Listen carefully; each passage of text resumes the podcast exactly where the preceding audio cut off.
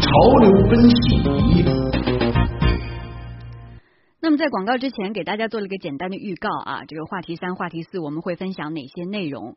其实这个这件事儿啊，在微信朋友圈里不是特别特别新鲜了，已经有一段时间了。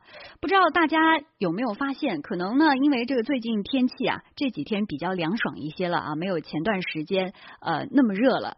每天下了节目，晚上九点多回家的时候呢，你会看到在马路上啊，会有夜跑或者是夜间行走的人，而且呢，很多人走路的时候呢，他会带着一个智能手环，呃，有的朋友呢是握着自己的手机。其实啊，这些东西啊，它都有一个共同的功能，就是记步数。哎，我相信很多朋友都玩过这个软件啊，我自己也记过步数，就是你散步的时候，呃，可以利用这个软件来记你步数消耗了多少卡路里。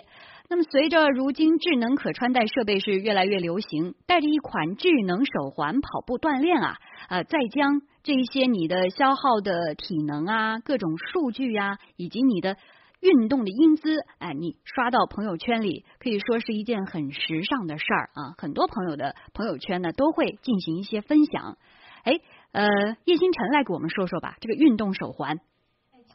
呃，如果你去这个淘宝上输入这个运动手环进行搜索一下，会发现有将近七万件商品，非常的多。嗯，但是他们的价格也差了很多。就比如说最便宜的可能只要五十五块钱，嗯，但是最贵的要八千多。哇，这个档次差别很大呀！对，不知道差了多少倍了。那其中大部分的价格呢是在一百多到上千不等。嗯，呃，月销量高的话也会有上万笔。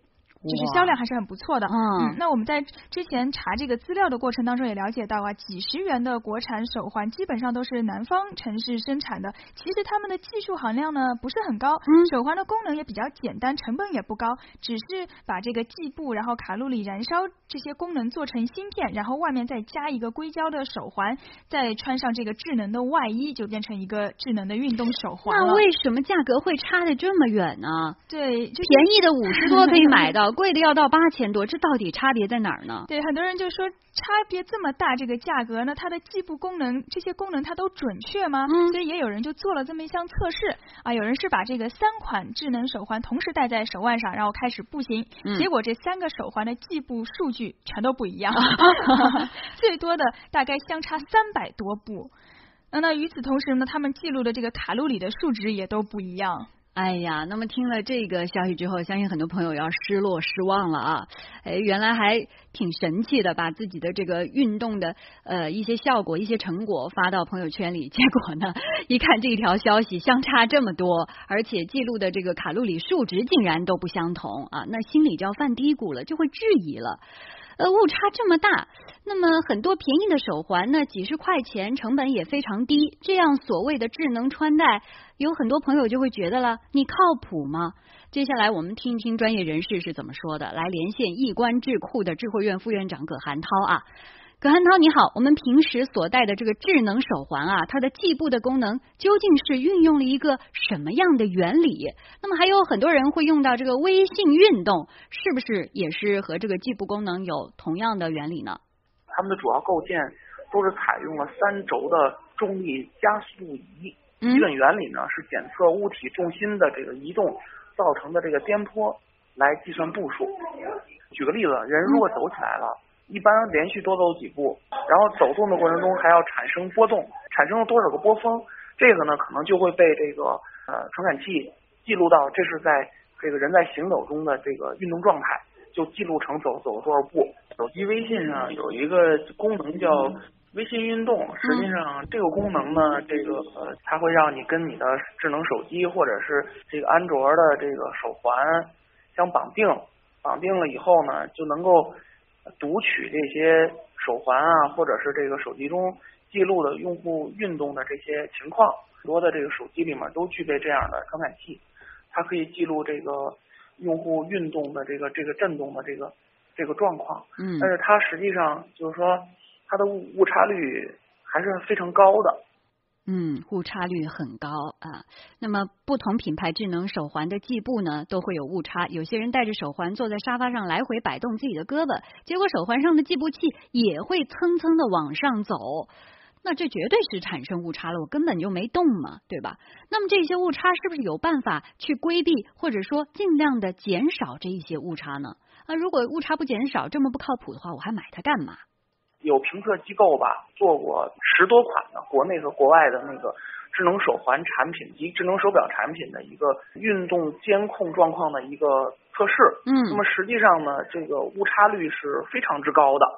有 A P P 里面说能够帮助你去衡量你你的这个能量的这个消耗，有多少多少卡路里被消耗掉。这些数据呢，实际上都是跟你的行走的步数来这么着换算过来的。比如说我今天走了。一万步，那么每一步大概换算消耗了多少热量？它是这么着换算出来的。但是这个步数如果统计的不准确，那么就是这个数就肯定也也是不准确的了。在统计这个弄的过程中啊，它肯定还会有一种功能，就是要计算这些误差。比如说你你在运动过程当中，通常的人走动的这个波动是什么样一个频段？它肯定比你坐车的时候。车产生的那个波动要大，那么而且你你这个波动它是连续性的，根据这些来统计你到底走了多少步，而有一些你比如说你晃几下，你在晃的晃动的第一下和第二下之间的频率，那么你小于一个时间值，或者是大于一个时间值，那么有可能你这几次操作被手环判断为是一个呃误差。它就不会记录到你的那个运动的那个范畴之内，就是有些手手环是有这个误差判定的这个功能的。啊，原来是这样。所以说，智能手环的智能之处就在于他们可以判断你是真的在走路呢，还是没有在走路，只是在晃动身体或者晃动你的胳膊而已。不过呢，我们也发现啊，有些所谓的智能手环的价格特别便宜。刚才我们的互动编辑叶星辰也提到了，最便宜的五十五块钱就能可能在这个小摊上买到了。那么这样的手环记录步数，你觉得是不是更加的不靠谱呢？这这一分钱一分货，这个是肯定是真的。你像高端的那个智能手表和手环，它在背面都是有那个传感器监测的那个位置的，它可以直接贴你的皮肤，比如贴到脉搏啊。你通过这种传感器直接接触的那个，它的那个精度就会比通过那个算法啊什么去判断要高得多。就是很多很便宜的那些智能手环，它一个手环你就卖卖几十块钱。或者是一百块钱以内，那你说它的传感器能够到什么样的精度啊？那种东西说白了就是一个玩具。嗯，所以说便宜没好货。如果你真的想买一个靠谱些的智能手环的话，你还是得考虑出点血啊，试试那个八千多的到底怎么样啊？呃，那么刚才呢，其实也说到了这个卡路里消耗作为与体重密切相关的一个指标啊，一直是备受消费者关注的，因为你要减肥嘛。减肥其实很大一部分你是在减你的卡路里。除此之外呢，像我们的智能手环上还能计算出人的心率啊、身体的各种状况等等。那么你觉得这些数据是否是科学准确的？是不是靠谱的呢？葛汉涛。呃，对于人体数据的监控，一定是要通过专业的传感器去取的。其实最专业的这个获取的这个渠道应该是医用和医疗级别的那些设备，人处于静止状态，你采的一些数误差率才才会被降低。你无论是就是说你采用多先先进的传感器采的数据，你在运动的过程中，人本身就会运动，那么你传感器又不会直接贴着你的皮肤，采集到数据出现误差，这这都是非常正常的一种状况，只能是辅助健康监控。你不能完全的依赖这个数据，这个数据跟医疗监控的数据完全不是一个概念。啊，好的，非常感谢易观智库智慧院的副院长葛寒涛给我们带来的分析啊。呃，所以关于这个所谓的运动手环的数据啊。其实只可以做做参考，呃，我觉得呢，有一些便宜的可能只是一种心理暗示和心理安慰而已吧。那么想减肥的市民朋友，还需要理性的对待这一些呃所谓的减肥神器啊。那么那些价格特别低的手环，就比如说你摊上买的、小店里买的，就像葛寒涛刚才说的，你只能作为一种玩具，呃。来娱乐娱乐自己吧。那么毕竟呢，无论数据是不是正确，如果戴上手环能够监督你，能够促使你多多的运动啊，晚上能够散散步的话，其实也是不错的一种选择啊。好的，那么关于这个朋友圈分享呃这个智能手环啊，还有这个一些新鲜的事情呢，我们先暂时聊到这儿了。